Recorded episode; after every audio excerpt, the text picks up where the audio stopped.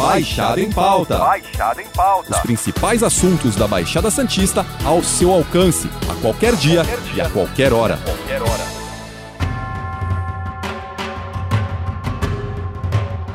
Um ano depois dos primeiros casos confirmados da Covid na Baixada Santista, a região entrou em lockdown.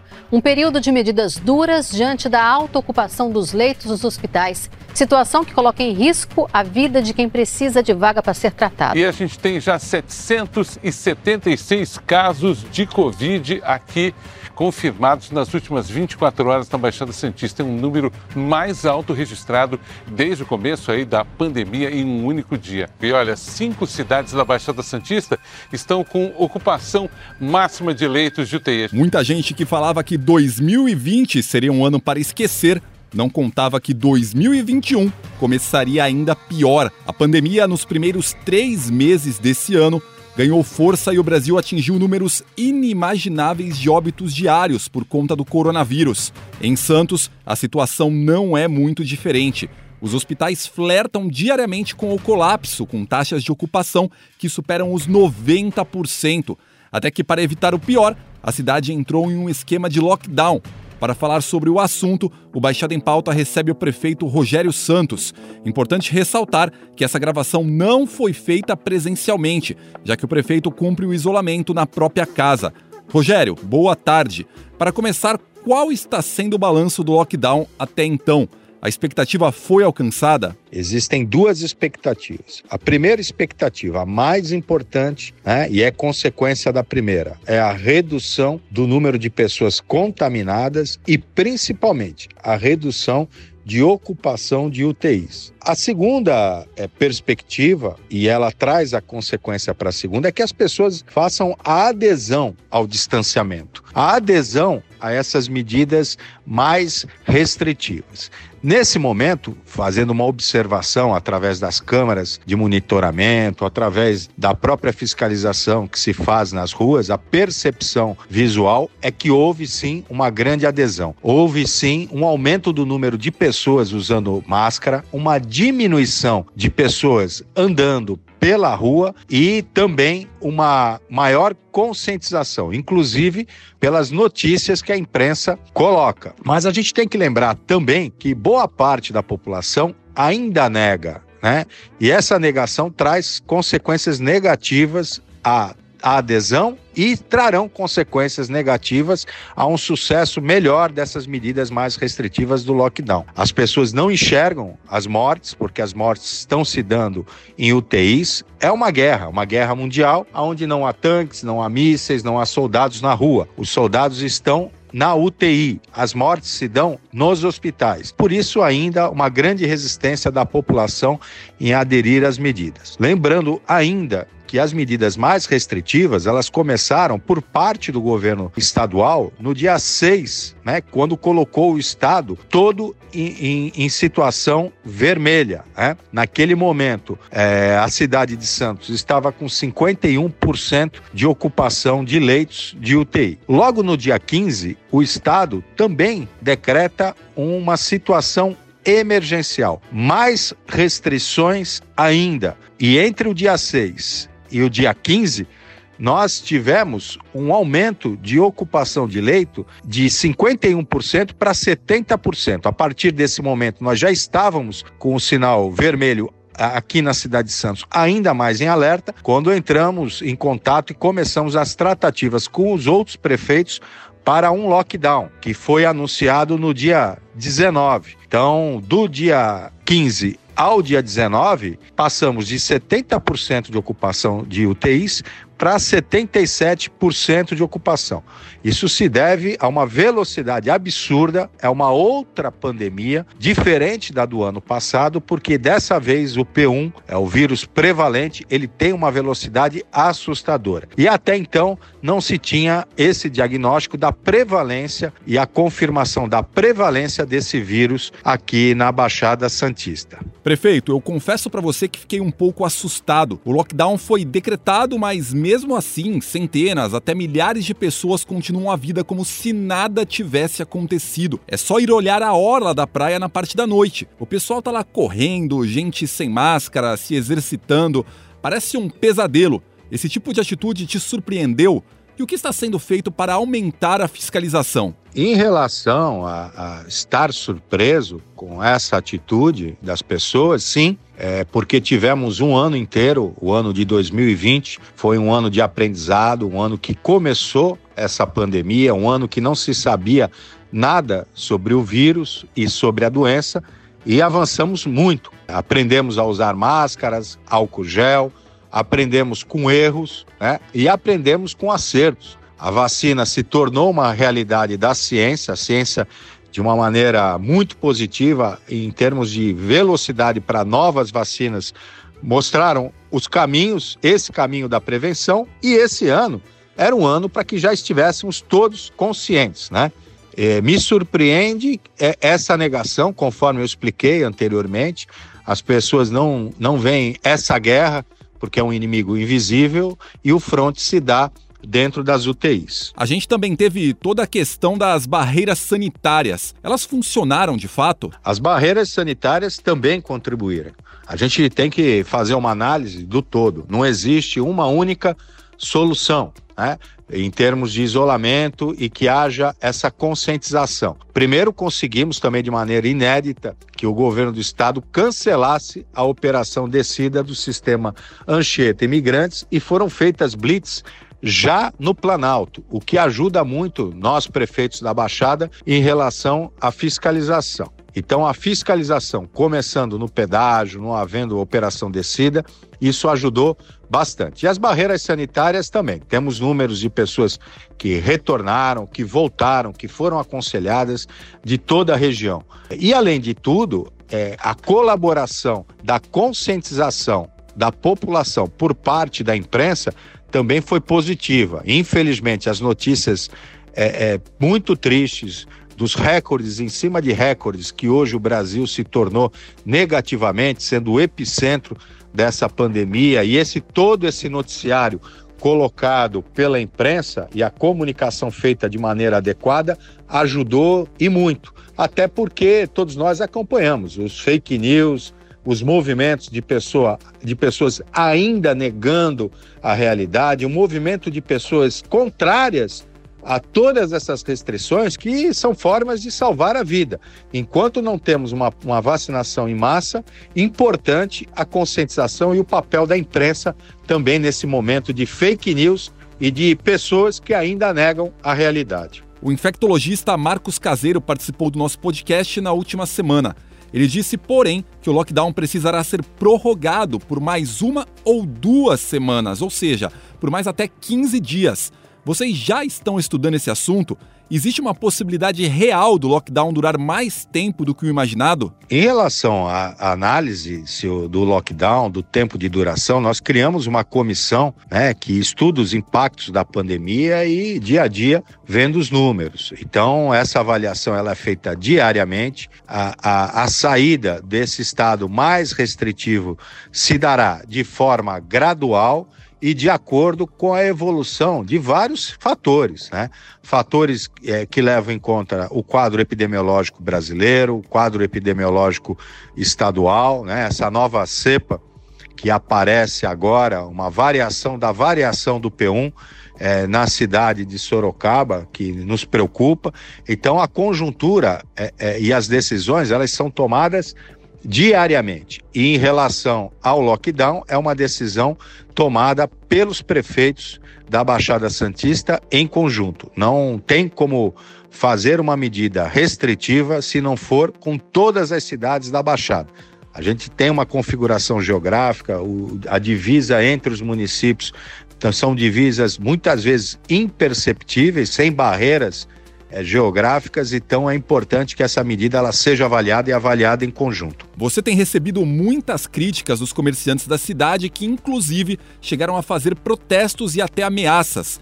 Existe alguma ideia de ajuda financeira para quem não está podendo trabalhar nesse período, como isenção de impostos ou algum auxílio? Aqui na Prefeitura de Santos, nós trabalhamos também com o impacto social e econômico da pandemia. A primeira vertente de trabalho é a preventiva, quando a gente faz, é, é, pede o isolamento, o afastamento social, a medida preventiva da vacina. Segunda vertente é a vertente do tra tratamento. E a terceira são os impactos sociais e econômicos. Nós lançamos um pacote, várias medidas sendo tomadas de apoio às empresas e aos autônomos, ao microempreendedor, enfim, como a isenção né, e a remissão de taxas municipais, do ISS fixo, que são taxas e impostos que cabem ao município. Esse nós temos domínio, diferentemente de outros impostos que cabem sim ao governo federal e estadual. Em relação às pessoas desempregadas, nós temos projetos sociais como Capacita Santos, que é a transferência de renda com capacitação com o valor de 300 reais. Nós temos o programa é, é, municipal de transferência de renda, o Nossa Família, que é um programa também voltado para as pessoas de, de maior vulnerabilidade. E estamos com esses programas ativos e ampliando junto com a Câmara Municipal. Além disso, a distribuição de cestas básicas, o próprio Bom Prato, que tem funcionado aos sábados, domingo, a, no jantar também, e todo o apoio que o município tem feito, sim. E eu sempre tenho repetido, nós estamos é, dando prioridade a atendimento às pessoas que estão morrendo ou passando por essa doença grave, mas estamos sim ouvindo as pessoas que estão sofrendo também com o impacto econômico e cada vez mais avançando nos dois sentidos, tanto na, na, na prevenção, tanto no, na ampliação de leitos, como também na ampliação de pacotes de benefícios às empresas e também às pessoas desempregadas. Prefeito, não tem como não te perguntar o seguinte: a gente não demorou demais para decretar o lockdown? Será que não fomos postergando, postergando e deixando a doença avançar? Essa medida não deveria ter sido tomada antes? Ninguém imaginava que houvesse uma evolução tão triste, tão rápida assim. As variantes realmente transformaram a pandemia numa outra pandemia. Em setembro, outubro, novembro, dezembro, havia um início de declínio da contaminação, se voltava a, a algumas atividades ao novo normal, com restrições, com máscaras, mas os indicadores eram muito melhores. Por exemplo, em novembro nós estávamos com 22% de ocupação é, de UTI, havia uma taxa de contágio muito menor. Realmente, esses novos desafios, essa pandemia, ela vem trazendo desafios para todos nós, no mundo todo, né? Vocês veem aí é, é, países europeus é, é que fizeram lockdown, abriram, fecharam. Quantas vezes é, países como a Inglaterra e a própria França é, começaram as aulas, as atividades escolares, depois voltaram. A dificuldade, a previsibilidade não é algo que possa ser marcado nessa doença. A imprevisibilidade é uma das características desse vírus. A medida do lockdown, ela veio na medida que você aumenta o número de pessoas contaminadas e também a ocupação de UTIs. Eu repito, passamos a ser mais restritivos, até por conta do decreto estadual, a partir do dia 6, quando tínhamos 51% de ocupação de leitos de UTI. E o Brasil beirava aí a faixa dos 80, 80 e poucos por cento. Então, temos que tomar as medidas conforme os indicadores epidemiológicos. O que aconteceu foi uma velocidade muito rápida. É, é, conseguimos é, ampliar o número de leitos, inclusive em um mês, nós abrimos mais 132 leitos na cidade, entre público e privado. E no, na medida do, do aumento das contaminações, também fizemos medidas mais restritivas. Como falei, no dia 15, o emergencial do Estado, e no dia 19, anunciamos o lockdown que foi efetivado a partir do dia 23. Falando um pouco sobre vacinação, a cidade de Santos é exemplo. Muita gente sendo vacinada e a taxa média é uma das maiores do Brasil. A que se deve esse sucesso? O sucesso da vacinação se deve a um planejamento, né? Aí sim conseguimos fazer esse planejamento. Desde o ano passado houve uma transição de governo, e nessa transição já havia um processo de compra de insumos, de contratação das pessoas, o que prosseguiu dentro de uma estratégia é, de trabalho, né? E isso foi o grande sucesso. O que nós não conseguimos avançar é, é, foi em relação a adquirir insumos, né? O insumo principal, que é a vacina. Isso ainda dependemos do governo federal e, portanto, poderemos estar numa situação muito melhor. Mas Santos, sim, se destaca como uma das cidades que mais vacinou no Brasil. Nossa taxa é o dobro da do estado e mais que o dobro é, da taxa nacional. Voltando um pouco para a parte da saúde, existe a expectativa da abertura de novos leitos de UTI na cidade? Já é possível ver alguma luz no fim do túnel para que a taxa de ocupação comece a cair? A taxa de ocupação ela é muito mais relacionada ao comportamento e ao distanciamento das pessoas do que basicamente a abertura de leitos. Como eu falei, em um mês abrimos 132 leitos na nossa cidade. Existem grandes dificuldades de abertura de leitos, não é só o espaço físico. A questão, por exemplo, de respiradores, a cidade de Santos conseguiu adquirir 60 novos respiradores, mas surge também dificuldades como é, montar equipes para trabalhar em UTI, em enfermaria. Isso é um problema nacional, aliás, mundial. Existe a dificuldade dos insumos, do oxigênio, do kit de intubação. Isso também é um problema nacional. Então, são várias barreiras que a gente vem superando no dia a dia. Mas a cidade de Santos, repito, em um mês conseguimos ampliar 132 leitos de UTI. Prefeito, para finalizar, qual recado o senhor deixa para a população neste momento tão difícil para a nossa cidade?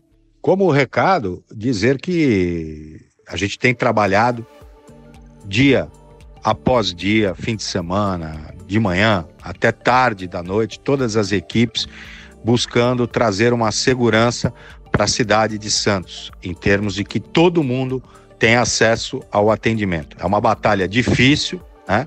mas que precisa principalmente da colaboração da população. Eu entendo, sofro junto com a parte econômica, qual prefeito que gosta de medidas amargas, qual governante que gosta de ver a economia do jeito que está, qual governante que gosta de ver a cidade vazia, né? A gente pede para que as pessoas não vão na rua, mas ninguém gosta de ver a cidade vazia é, no aspecto de ser um cidadão, das pessoas terem a, a, a, possibilidade de andar na rua tranquilamente.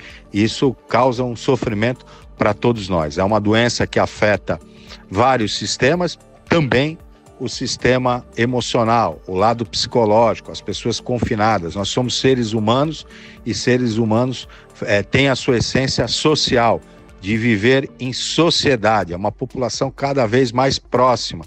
E isso, esses regramentos de distanciamento vão contra essa natureza humana. E isso é muito triste para todos nós, é mais um sofrimento. Mas o sofrimento da morte, o sofrimento das perdas de pessoas queridas e o sofrimento também das pessoas que precisam trabalhar, trazer o seu sustento do dia a dia. Tudo isso é pesado em cada decisão, em a cada minuto, a cada dia. É, as decisões são difíceis, né? Repito, ninguém gosta de remédio amargo, mas ele é necessário. É um momento que nós, no mundo todo, jamais imaginaríamos viver.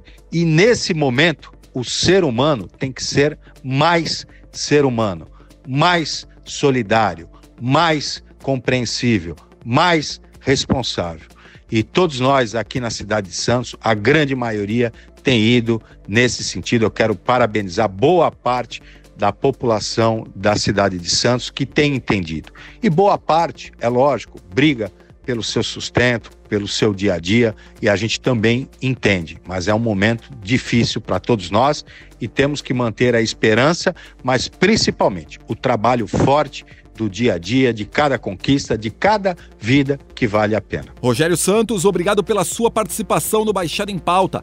Na semana que vem a gente volta com outro papo com outro convidado. Lembrando que esse podcast está disponível no G1, Apple Podcast, Spotify, Deezer, Google Podcast, Castbox, ou seja, em tudo quanto é canto. Nos aplicativos existe a opção para você assinar esse podcast e receber um aviso sempre que um novo fica disponível, ou seja, você nunca vai perder. Eu sou Alexandre Lopes e encerro Baixada em Pauta por aqui. Até o próximo. Tchau! Baixada em Pauta. Baixada em Pauta. Os principais assuntos da Baixada Santista ao seu alcance, a qualquer dia, e a qualquer hora. Qualquer hora.